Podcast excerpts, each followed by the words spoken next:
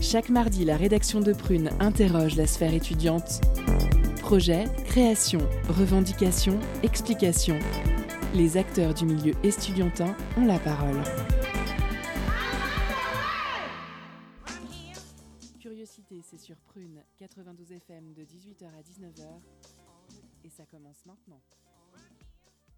Bonjour, bonsoir chers auditeurs et auditrices. Vous êtes sur Prune 92 FM, il est 18h et c'est l'heure de Curiosité. Je suis Salomé et je vous accueille pour votre quotidienne ce soir et avec moi une super équipe. Timothée, notre intervieweur. Bonsoir. Bonsoir. Timothée. Euh, Lucien, notre chroniqueur. Bonsoir à toutes et à tous. Euh, notre stagiaire, Nola. Bonjour. et notre réalisateur, Grégoire. Il dit bonjour à tout le monde de loin. Au sommaire de l'émission. En première partie, nous recevons Frédéric Potier, délégué interministériel à la lutte contre le racisme, l'antisémitisme et la haine anti-LGBT. Dans un second temps, zoom sur une course pour la vie, projet initié par l'école ICEFAC. Euh, ces deux formats vous sont proposés par Timothée.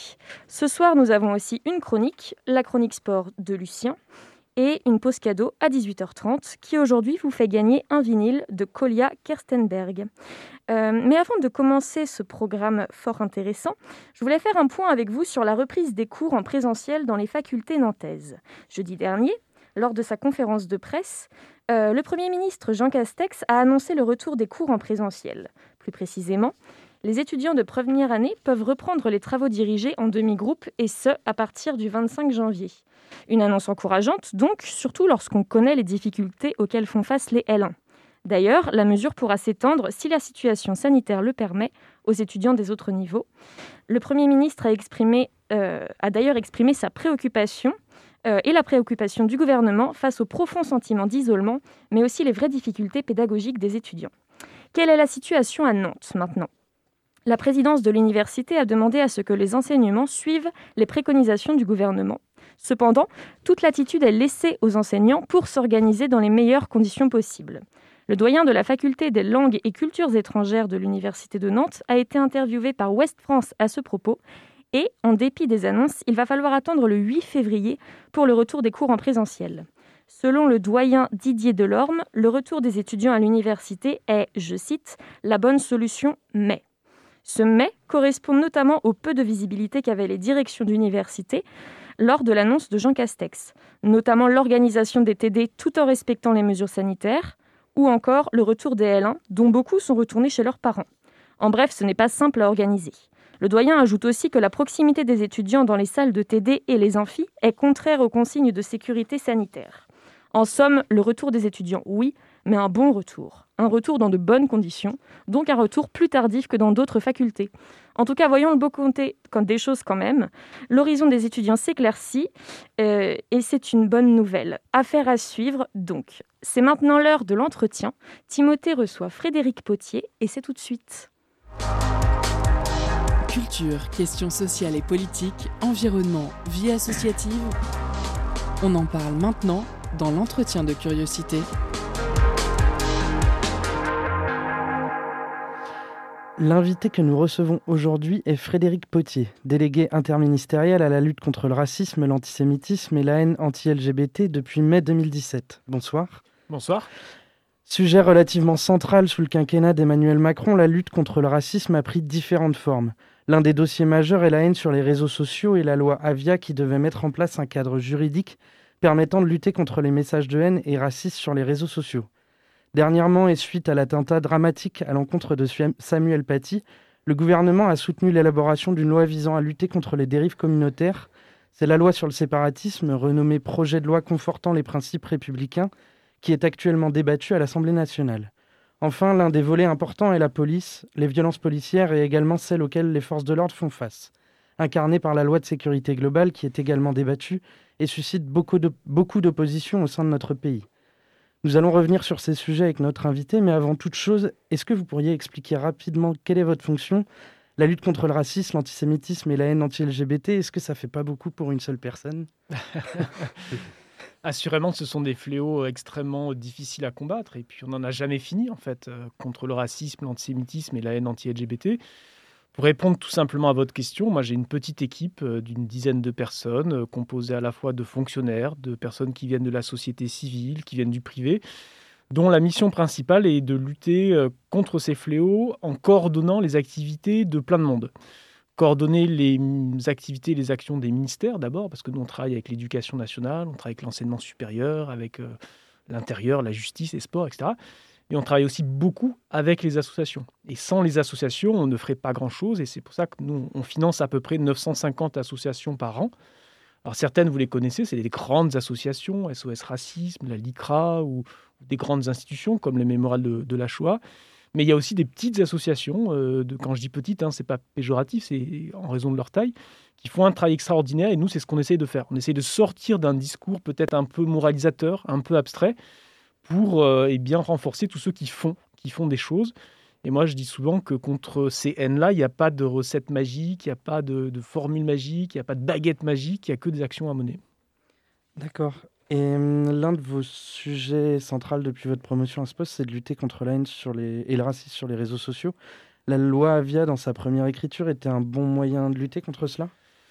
Oui, c'est vrai que d'abord, on est parti d'un constat, hein, c'est qu'il y a une forme de massification des insultes sur Internet. Je crois qu'on en est tous ici euh, les spectateurs, parfois un peu attristés. Et donc, nous, nous étions partis du postulaire qu'il fallait avoir une loi beaucoup plus efficace, beaucoup plus moderne, puisqu'aujourd'hui, euh, on repose beaucoup sur la loi sur la liberté de la presse, hein, qui date euh, de 1881, donc on, quand même quelque chose qui est quand même assez ancien. Et on était allé voir, nous, du côté de, nos amis allemands. Et les Allemands ont voté une loi en 2017 qui, justement, euh, posait des contraintes très fortes sur les plateformes numériques, sur les grands géants, les GAFA, comme on dit, en les obligeant à retirer sous 24 heures des contenus euh, illégaux. Et donc, nous, on s'était inspiré de, de, cette législation allemande. On s'était dit que ce que les Allemands faisaient euh, et qu'ils ont eux aussi une grande tradition de liberté publique, euh, c'était quelque chose qu'on devait pouvoir importer avec des spécificités en France. Donc voilà, on, a, beaucoup travaillé avec la députée Laetitia Avia, avec d'autres associations, avec, euh, il faut le dire, un équilibre qui est difficile à trouver, hein, parce qu'on parle de liberté d'expression, on parle de liberté essentielle, on parle de, droit à tout à chacun de, publier. Mais en même temps, la démocratie, bah, ce n'est pas la guerre civile, hein, ce n'est pas le droit de pouvoir insulter son voisin. Donc on avait, euh, on avait, enfin, on pensait trouver un texte équilibré. Le, Conseil constitutionnel a largement censuré cette loi. ça, c'est, j'allais dire, c'est la vie et, c'est les joies de l'État de droit et de la démocratie. Moi, je me suis pas senti humilié. Le, mmh. Conseil constitutionnel a joué son rôle. Il nous a dit bon, ben, vous avez voulu euh, lutter contre la haine sur les réseaux sociaux. La démarche est positive, salutaire, mais vous êtes allé trop loin et donc il faut revoir votre copie. Donc euh, c'est ce qui a été fait. Donc il y a des mesures qui vont être probablement reprises dans la, prochaine loi que vous avez évoquée sur les principes républicains. Euh, mais en tout cas, je pense qu'il faut qu'on soit tous conscients que ce problème, il est encore devant nous et puis euh, il va pas cesser. Quoi, hein. le, temps d'exposition aux écrans ne, cesse d'augmenter, le temps d'exposition aux réseaux sociaux ne cesse d'augmenter. Et aujourd'hui, toutes les radicalisations, les formes d'extrémisme, elles sont sur les réseaux sociaux. Bah, on, voit avec les événements, notamment aux États-Unis, avec le Capitole, Black Lives Matter et les heurts que cela a entraîné, le pouvoir qu'ont les réseaux sociaux sur la mentalité des gens et la démocratie. Il faut vraiment trouver un cadre juridique pour mieux contrôler ce qui s'y passe, euh, notamment sur Twitter. Oui, parce que, parce que euh, aujourd'hui, le, le, champ de bataille, il est là. Avant, c'était beaucoup euh, dans la rue, c'était beaucoup un combat purement intellectuel, c'était beaucoup dans la presse. Aujourd'hui, il est sur les réseaux sociaux. Et on ne peut pas simplement se contenter de, critiquer euh, ces grands GAFA ou ces grandes plateformes. Je pense qu'il faut leur poser des obligations légales, des obligations de modération et des obligations de transparence. Aujourd'hui, il y a certains réseaux sociaux qui jouent le jeu. Euh, on peut citer Facebook, par exemple, qui a exclu tout un tas de, personnalités, de groupuscules, et d'autres qui jouent moins le jeu, euh, voire pas du tout, comme Twitter ou très tardivement. Et, et ça, c'est important. C'est important qu'on puisse influer sur la façon dont ils modèrent mais on ne peut pas le faire uniquement euh, sur la base de l'incitation ou l'invitation. C'est important qu'on ait un cadre juridique euh, qui soit posé. Et d'ailleurs, ce cadre juridique, il va être largement posé maintenant au niveau européen. Et ça, c'est la nouveauté par rapport à la loi Avia. La loi Avia était votée en, juillet, mais elle s'appliquait qu'en France. Là, les discussions qui sont en train de se tenir, elles sont tenues au niveau européen à Bruxelles. Et ça, c'est important parce que face à ces géants de l'Internet, on a besoin d'une modération à l'échelle européenne. D'accord. Et la notion de liberté d'expression, elle est au centre de la vie politique depuis l'attentat contre le professeur d'histoire géo Samuel Paty. Et même avant, avec ceux qui ont visé Charlie Hebdo, Emmanuel Macron a réaffirmé ce principe devant le monde et a assuré que la France défendait cette liberté coûte que coûte. Vous avez dit dans une interview qu'il y avait des limites à cette liberté, à savoir l'insulte, la diffamation, la menace. Il faut du respect, dites-vous. Un des exemples les plus importants de ces derniers temps, c'est l'affaire Mila qui avait reçu de nombreuses menaces de mort suite à ses propos sur la religion musulmane. Le gouvernement s'est posé en défenseur de cette jeune fille et fustigé ses détracteurs, ce qui est naturel.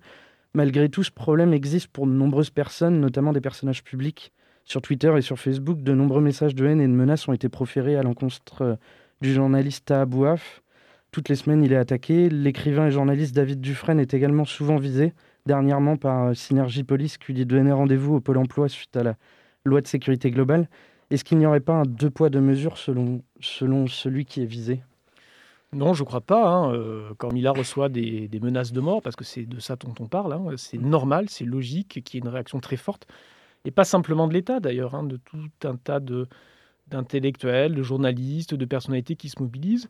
Euh, après, il faut bien distinguer le propos qui peut être polémique, et on vit en démocratie, et donc c'est bien aussi que cette démocratie soit vive. Je veux dire, on a, on a besoin aussi que la démocratie soit pas quelque chose un peu mou, un peu, j'allais dire, un peu, un peu chiant, quoi. Mm. Désolé pour le mot, mais, mais, mais c'est un peu ça. Donc, moi, je suis un passionné de démocratie et, c'est normal. Euh, par contre, il faut trouver la limite, ou il faut bien connaître la limite à partir de laquelle on passe dans l'incitation à la violence, dont on passe à l'incitation à, la haine. Euh, les propos que vous citiez de, synergie, euh, je ne vais pas vous dire qu'ils sont forcément très malins, je ne vais pas vous dire qu'ils sont très agréables à entendre. Est-ce que, pour est que pour autant c'est une forme d'incitation qui serait euh, répréhensible par un juge?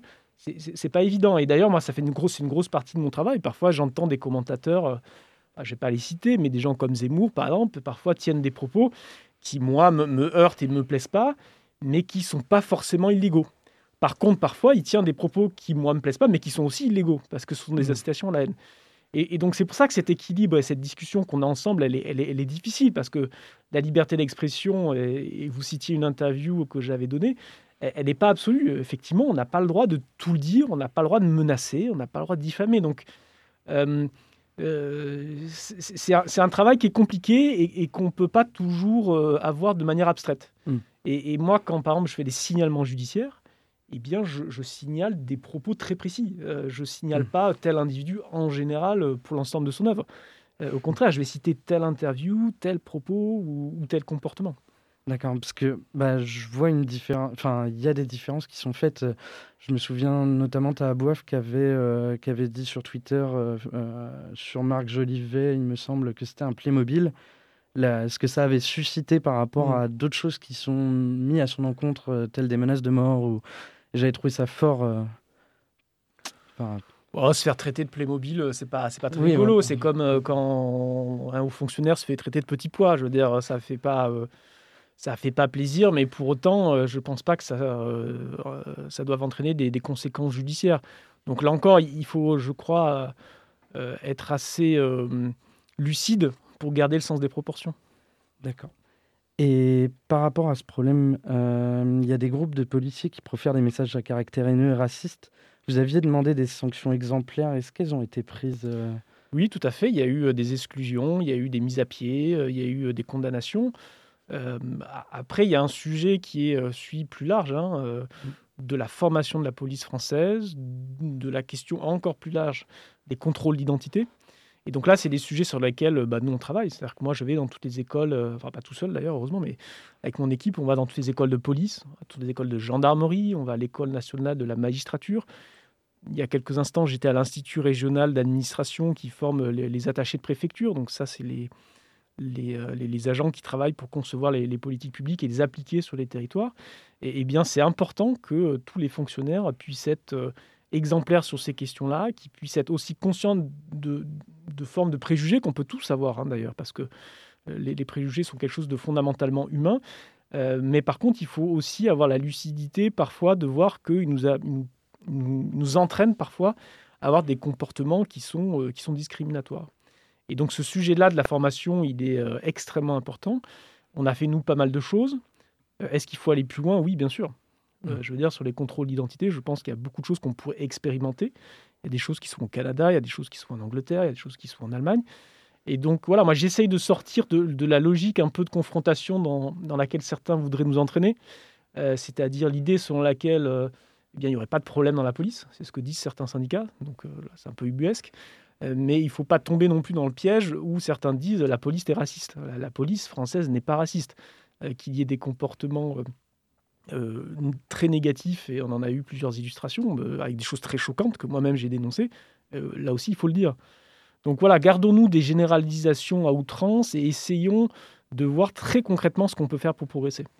Malgré tout, bah, au regard des événements récents tels que l'évacuation des migrants sur la place de la République et l'évacuation du 17 novembre qui précédait, euh, où il y a plus de 4000 migrants qui, euh, qui ont, pour certains, été pourchassés dans la capitale pendant plusieurs heures l'affaire Michel, l'affaire au Bois de Boulogne, où six jeunes hommes ont été interpellés par la BAC euh, euh, et ont reçu des tirs, euh, des centaines de signalements de violences policières, David Dufresne, et j'en passe.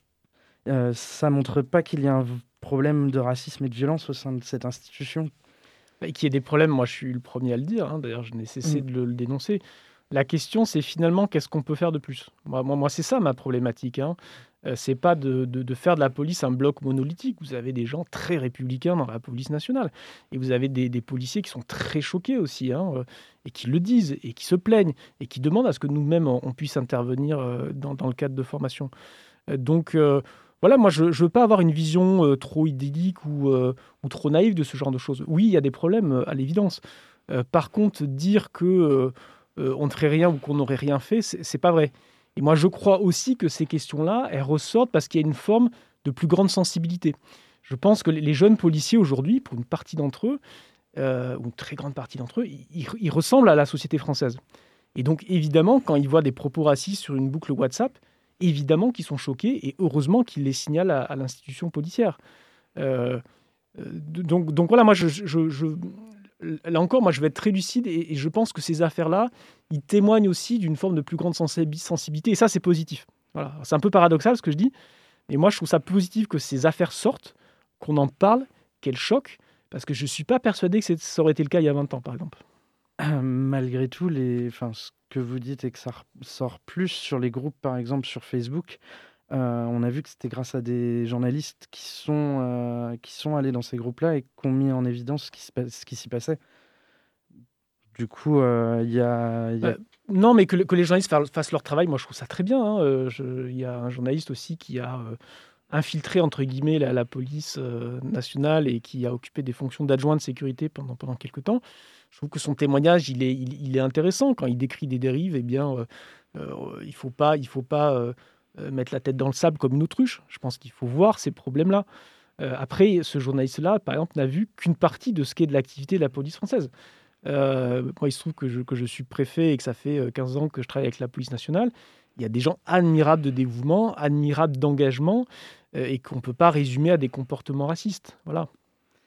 Bien, merci pour vos réponses. On va faire une courte pause avec une musique de Salt The Beginning et nous revenons juste après.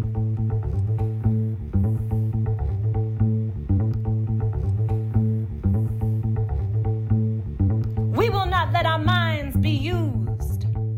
We will not let our minds be used in this wicked world. We will band together. We will make the human family one once more. We will live in a land teeming with prosperity, with purity, common good, with milk and honey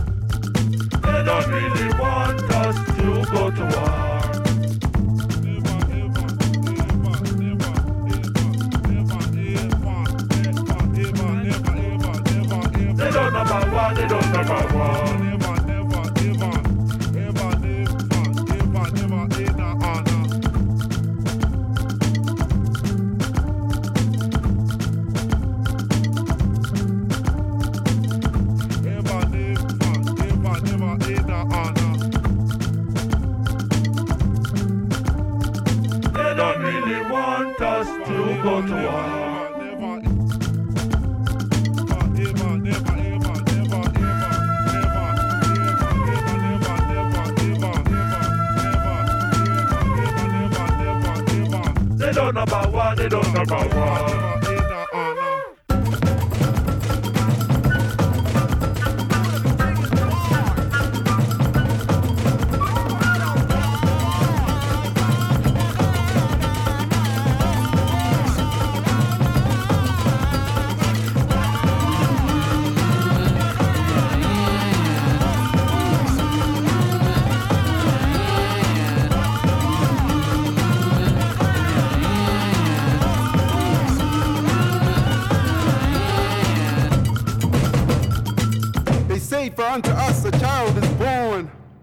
Son is given, but our child is missing. Plastered onto every lamppost and stop sign across America, no less the world. In red, bold typeface, it reads Kidnapped. We shall reclaim our joy. We shall remuster our strength through millennia, bathed in the tears of a thousand ancestors, we shall rise. As it was in the beginning, so too shall it be in the end. Nous revenons euh, après cette chanson de Salt et The Beginning. Euh, Frédéric Potier, euh, est-ce qu'il n'y aurait pas un problème de méthode, sachant qu'une majorité des affaires de violences policières euh, impliquent la brigade anticriminalité, la BAC Je ne sais pas si c'est un problème de méthode. À l'évidence, euh, la BAC ou les BAC, hein, parce que c'est Mm. pas que, que la BAC euh, parisienne, hein, opèrent dans des euh, conditions très dures euh, pour être allé avec eux dans, dans certaines euh, interventions observées. c'est- pas facile. Il y a aussi une forme de violence à l'égard des policiers qu'il faut, qu'il faut entendre, hein, un contexte d'hostilité qui, qui- qui est évident. Après, moi encore, je, moi, je pr- préfère pas généraliser et, et dire qu'il y aura un énorme problème de la BAC partout. Euh, Je ne pense pas que ce soit le cas. Euh, Vous avez euh, plusieurs équipes, vous avez des bacs dans plusieurs départements. Et donc là encore, il ne faut pas généraliser. Je pense que quand il y a des, euh, des dérapages, mais parfois c'est plus que des dérapages, quoi, hein, quand il y a des vraies violences euh, illégitimes, il faut qu'elles soient absolument sanctionnées de manière très rapide et de manière exemplaire. Euh, mais, mais voilà, moi, je ne veux pas non plus faire croire que la police française serait fondamentalement raciste et, et xénophobe. Quand vous regardez notamment, euh, bah, ça c'est la comparaison que tout le monde fait, mais quand on fait la comparaison avec les États-Unis, je crois qu'aux États-Unis, il y a eu euh, 2000 euh, euh, personnes tuées par la police, enfin, c'est- par les forces de police. Donc on est sur, une, euh, enfin, sur des méthodes d'intervention qui sont beaucoup plus létales et beaucoup plus euh, dangereuses aux États-Unis euh, qu'en France. Euh, Mais là encore, quand- je ne veux pas qu'on croie quand je dis ça que, que ça serait pour dédouaner. Au Mm. contraire, hein, je pense qu'il faut avoir la lucidité de, de regarder tous les phénomènes euh, les yeux dans les yeux. Mais je reviens là-dessus. Vous avez dit sur Europe 1 qu'on n'avait pas la même histoire. Ce que vous venez de dire, qu'il est invraisemblable de transposer cela à notre histoire et à notre réalité. Toutefois, des exemples historiques, euh, il, y en a euh, qui sont édifiants, notamment le 17 octobre 1961, où, des Algériens ont été jetés dans la Seine, Malik Oussekine en 1987, euh, 86. Plus récemment, les policiers à Paris qui avaient traité un Égyptien de bico on est quand même, euh, on a quand même une histoire particulière et peut-être pas au niveau de la ségrégation américaine, mais, elle est là quand même. Elle est là quand même, mais elle a sa propre histoire. C'est-à-dire que moi, ce que je refuse, c'est euh, la, comparaison avec euh, une histoire américaine qui est quand même très marquée par la division raciale. Et c'est vrai que dans certains homicides qu'on a pu constater aux États-Unis, il y, y avait vraiment des choses assez, enfin, assez choquantes, même très choquantes. Enfin, des joggers euh, assassinés dans le dos parce que euh, ce jogger était noir et qu'il se baladait dans un quartier blanc. Bon, ben voilà, c'est des, choses, euh, des choses terribles. Euh, notre histoire, elle a sa propre particularité. C'est ça que j'ai voulu dire. C'est que, euh, évidemment, la colonisation, elle, a des traces. Moi, moi qui ai beaucoup travaillé sur les questions liées à l'outre-mer, par exemple, quand vous êtes en Martinique, si vous ne regardez pas ce qu'est l'histoire de l'esclavage, vous ne comprenez rien à l'histoire de, l'île et de la société martiniquaise. Euh, également, la, guerre d'Algérie, elle a évidemment euh, des conséquences en termes de représentation, en termes de trajectoire sociale. Et ça aussi, il faut le dire. Mais, là encore, c'est pas exactement la même chose qu'aux États-Unis. Et, nos méthodes d'intervention policière sont pas exactement les mêmes. Et, et 61, c'est ça, on est sur quelque chose euh, qui est très lié à la guerre d'Algérie et qui a sa propre histoire. Donc c'est pour ça que moi j'ai voulu un peu inviter les intellectuels à penser euh, notre réalité présente avec aussi une grille de lecture euh, française.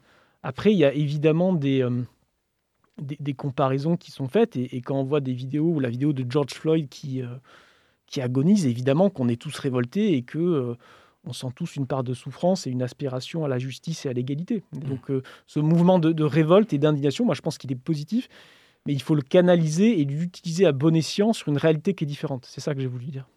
Bah, après, je ne sais plus exactement, ça doit être deux ou trois mois après, il y a eu le, le meurtre d'Éric Chouviat qui Mm. rappelait énormément celui que celui qu'on a vu. euh, Bien sûr, sauf que cette affaire-là n'était pas liée à des motivations racistes.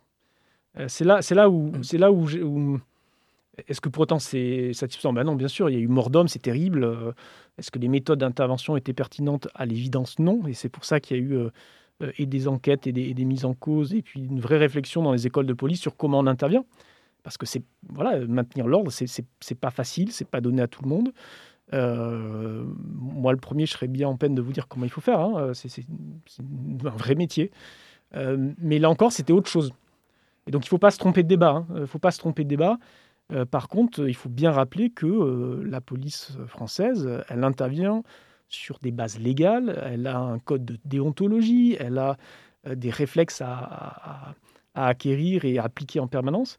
Et, et c'est là-dessus que nous, on, on est très vigilants. Et moi, ce, que, ce que je redis tout le temps aux, aux gardiens de la paix ou aux élèves policiers, je leur dis, vous avez le monopole légitime de la violence, mais cette violence n'est pas gratuite, Mmh. évidemment. Euh, et d'ailleurs, faire utilisation ou usage de la violence, en fait, c'est toujours une forme d'échec aussi, quelque part. Ça veut dire que quelque part, les, cordes de rappel, euh, l'intégration des règles euh, n'a pas collectivement été réussie. Et j'aimerais revenir sur un sujet, si vous voulez bien. On a l'impression que l'islamisme et la violence, c'est le problème de notre pays, selon notre président et son gouvernement. En témoigne la loi sur le séparatisme. Un vocabulaire issu des mouvances d'extrême droite est réutilisé par la République en marche, tel qu'islamo-gauchisme et ensauvagement, qui a été employé à l'encontre des enseignants de l'université, de l'université en général, des enfants de profs. Vous ne trouvez pas que cela n'arrange rien et ne fait que cliver davantage la population? Non, moi je ne veux pas verser dans ce genre de polémique-là. Enfin, euh, euh, l'islamisme, d'abord, euh, c'est un projet politique qui vise à imposer des lois fondées sur le religieux à un État qui est laïque. Et moi, je suis profondément attaché à cette laïcité qui nous protège et qui nous protège tous, c'est-à-dire le droit de croire, le droit de ne pas croire, euh, le droit euh, d'avoir une forme de, religieux, de religiosité complètement libre. Ça, c'est extrêmement important. Et les attentats euh, des dernières années, je suis désolé, c'est- pas quelque chose de, mythifié, c'est quelque chose qui, est tangible. On a fêté les anniversaires de l'attentat de, de l'hypercachère, de Charlie Hebdo, du Bataclan. Je veux dire, à un moment euh, que- que- qu'il y ait eu des attaques meurtrières, il faut quand même pas le nier. Après, sur le vocabulaire que vous citiez, islamo-gauchisme, moi, c'est pas un terme que j'utilise euh, parce que euh, oui, que euh, certains élus euh, aient pu utiliser des euh, mouvements très communautaristes pour euh, se faire élire. Moi, j'appelle plutôt ça du clientélisme. Et je ne pense pas que ça soit réservé à la gauche. Je pense qu'on a aussi un bon clientélisme de droite, voilà, avec aussi des communautés religieuses. Euh, néanmoins, oui, il y a des euh, mouvements politiques, syndicaux euh, qui ont un peu renié, je trouve, leurs fondamentaux. Et là, c'est plutôt le citoyen qui parle. Et moi, j'en suis un peu navré. Mais là, après, c'est une question de responsabilité démocratique et citoyenne. Et quel bilan faites-vous de vos trois années à ce poste de délégué interministériel à la lutte contre le racisme, l'antisémitisme et la haine anti-LGBT Quel point avez-vous eu l'impression de, sur lequel vous avez eu l'impression de plus avancer? Je pense que sur les réseaux sociaux, on a, beaucoup progressé euh, dans une forme de, conscience des dangers et des potentialités de ces réseaux. Il y a trois ans, quand moi j'évoquais la possibilité d'une loi, j'étais un peu seul. Je vous avoue que euh, il a fallu expliquer en quoi on avait vraiment besoin de, de modifier notre arsenal législatif. Et, et je ne dis pas, la preuve, la, loi de Laetitia a été censurée, donc c'est toujours un, chantier euh, qui est en train de mener, mais, je pense qu'aujourd'hui, tout le monde est conscient pour dire que le statu quo n'est- plus possible.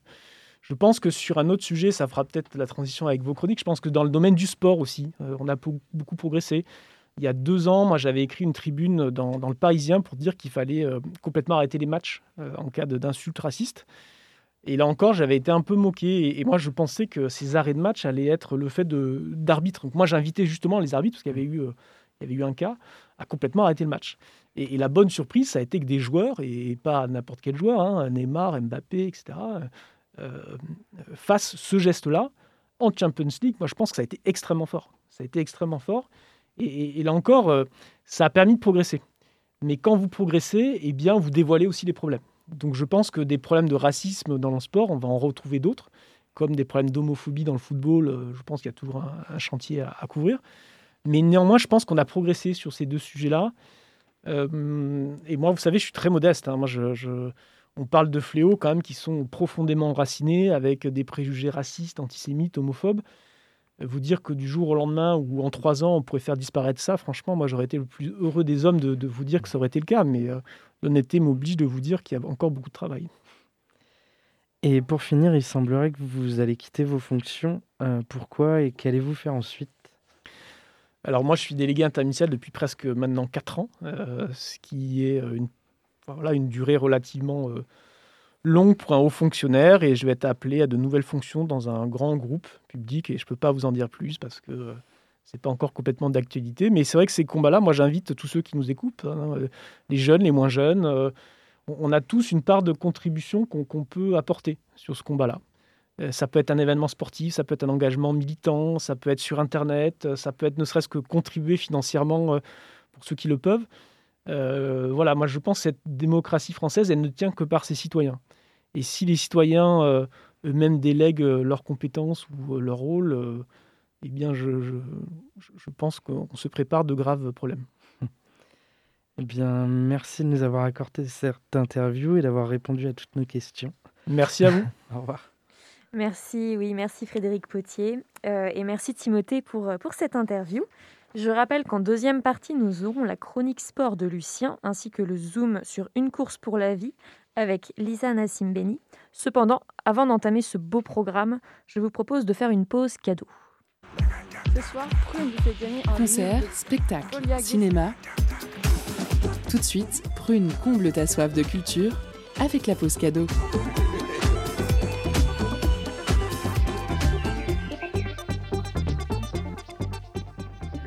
Soir, Prune vous fait gagner un vinyle de Kolia Gestenberg intitulé Anna Melara EP. Sorti par le label Lumberjacks in L en 2019, cette EP composée de quatre titres hyper funky a de quoi nous motiver. Pour remporter le vinyle, envoyez le mot bolognaise le plus vite possible en direct sur Instagram. On vous laisse en musique avec le titre Want You.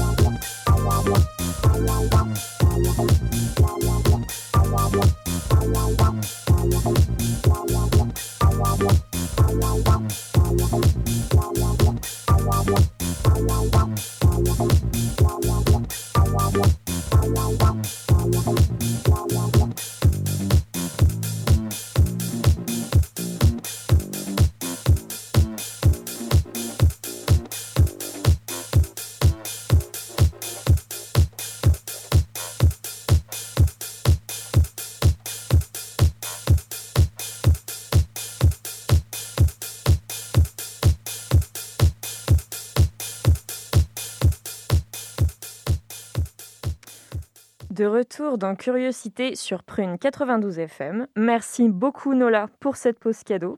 À l'instant, c'était Want You, une musique de Kolja Ger- Gerstenberg. Et tout de suite, parlons événement, une course virtuelle dans l'air du temps, comme ils le définissent eux-mêmes. Pour notre Zoom, nous nous intéressons ce soir à une course pour la vie. Et pour en parler, nous recevons Lisa Nassim Beni. C'est parti. Focus sur une initiative, un événement, un engagement. C'est le Zoom de la rédaction.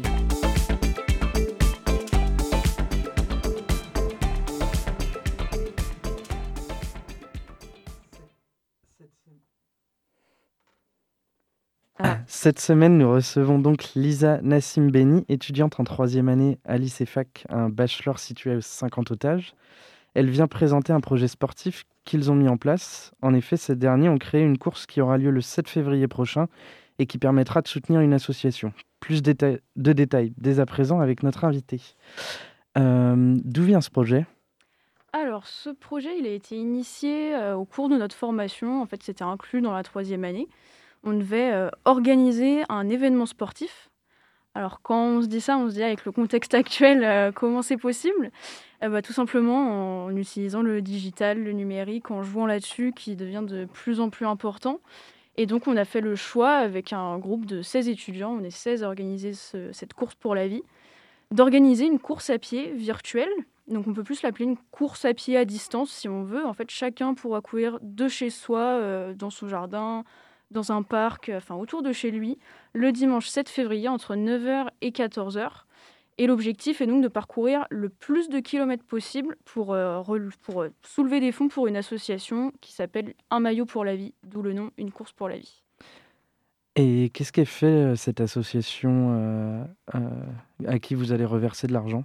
Alors, Un maillot pour la vie, c'est une association qui a été créée en 2000, qui est basée à Toulouse et qui aide en fait les enfants malades dans toute la France aujourd'hui, dans les CHU. Elle intervient pour leur proposer des goûters.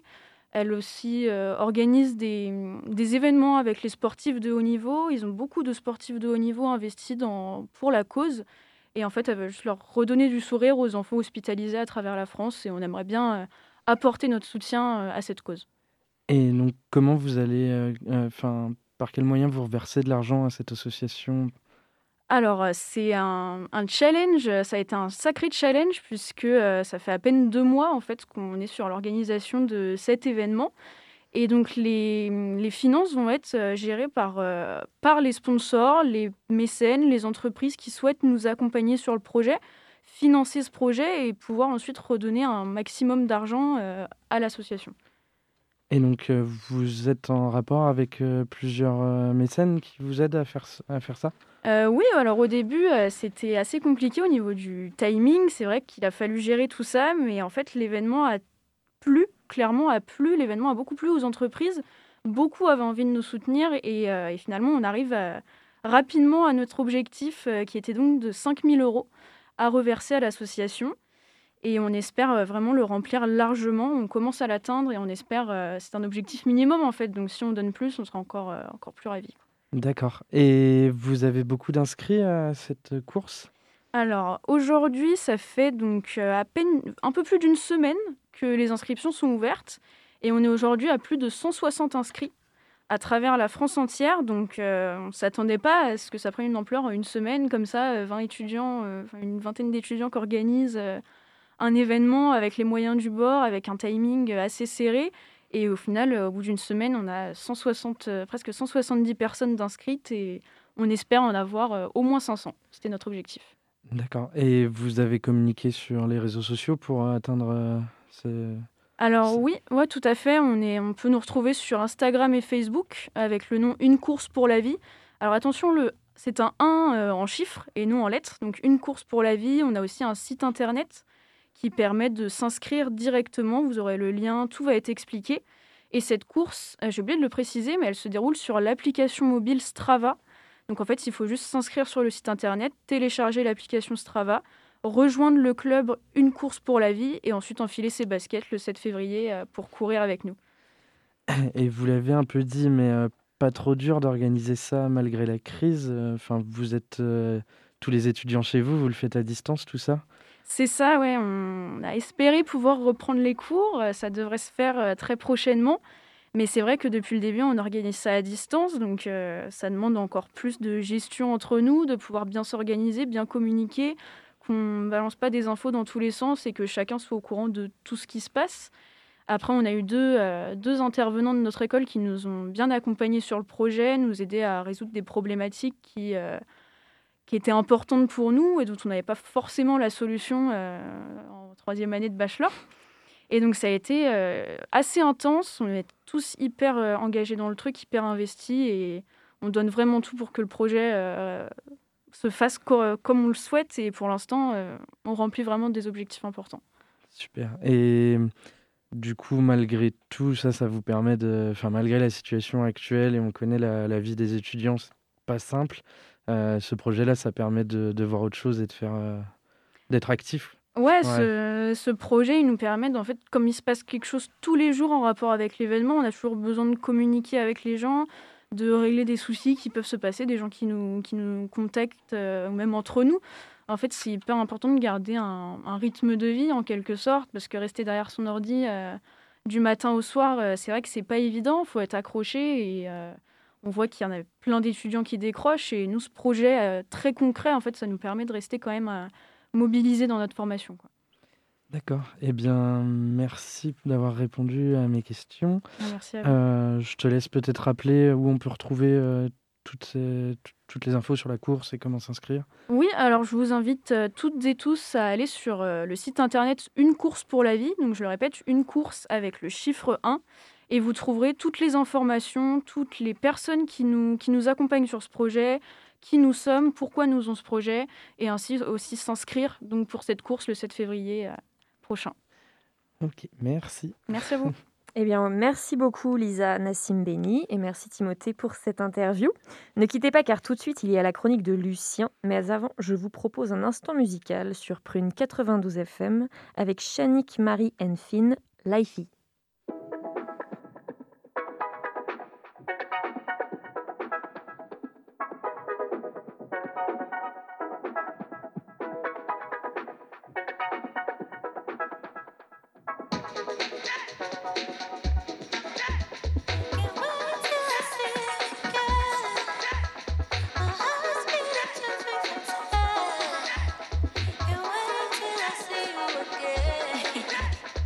Finn did it right.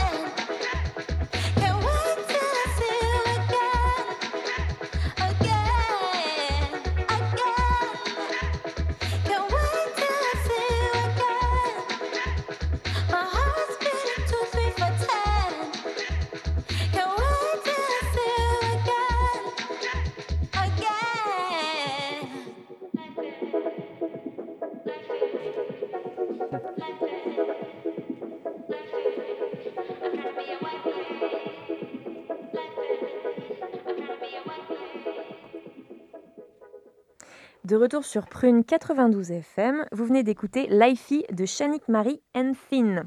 Et maintenant, je vous propose de laisser la parole à Lucien pour sa chronique. Et ce soir, j'ai cru comprendre que c'était un hommage. C'est parti.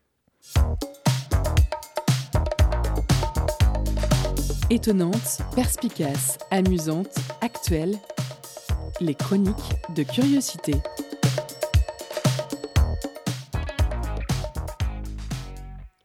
Le Covid, la Covid, appelez ça comme vous voulez, en tout cas ce virus nous gâche bien la vie. Et le monde du sport est touché en pleine tête, mais aussi en plein cœur. Durant l'année 2020, certains sont partis. Trop tôt, évidemment. Des icônes, des symboles, des modèles, des légendes nous ont quittés. Il est temps de leur rendre hommage. Diego Armando Maradona, tu faisais lever les foules, jubiler les fans. L'Argentine est en deuil, mais c'est le monde entier qui pleure. La Coupe du Monde 1986 au Mexique. Un match de légende pour un joueur en or. Un premier but après avoir dribblé tous les joueurs adverses et le second marqué de la main, mais pas n'importe laquelle. La main de Dieu. Avec toi, le football était de l'art. En dehors des terrains, tout n'était pas rose, t'as dérapé. Mais c'est aussi ça qui a fait ta légende. Un homme avec ses hauts, ses bas, ses coups de génie et ses dérives. Tu tutoyais les sommets, aujourd'hui tu brilles dans les étoiles. Petit par la taille, mais un titan sur le terrain, Christophe Dominici, nous ne t'oublierons jamais. La classe, Domi. Même les All Blacks t'ont rendu hommage. Oui, tu sais, les mecs que t'as martyrisés en demi-finale de la Coupe du Monde 99 avec les Bleus. Quel essai tu nous as marqué. Une course folle pour te saisir du ballon et aller aplatir dans le camp adverse. Domi, tu avais seulement 48 ans. Ta joie de vivre, ta fougue et ta passion vous nous manquez.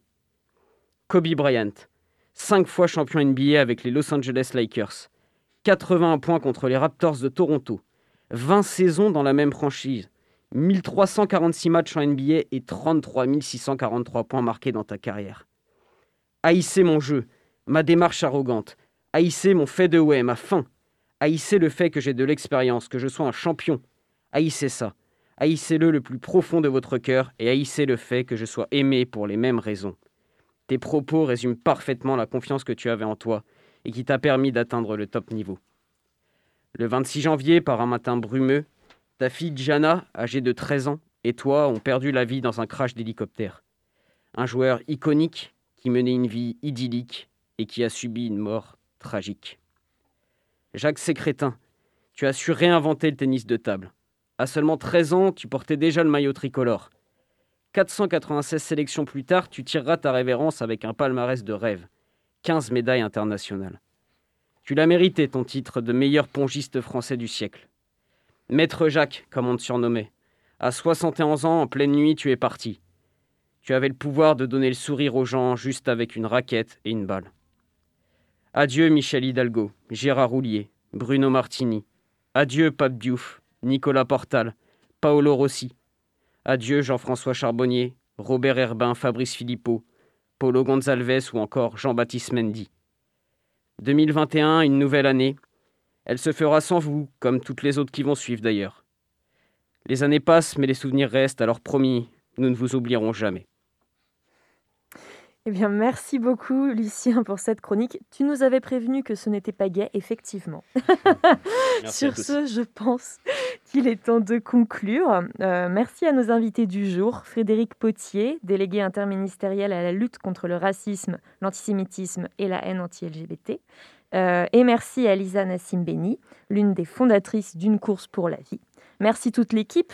Merci Timothée, Nola, Lucien et Merci. Grégoire pour la réalisation de cette émission.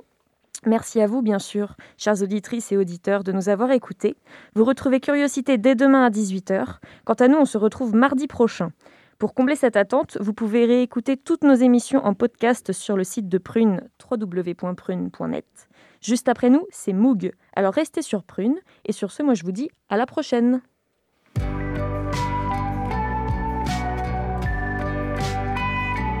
Pour écouter ou réécouter Curiosité, rendez-vous sur le www.prune.net.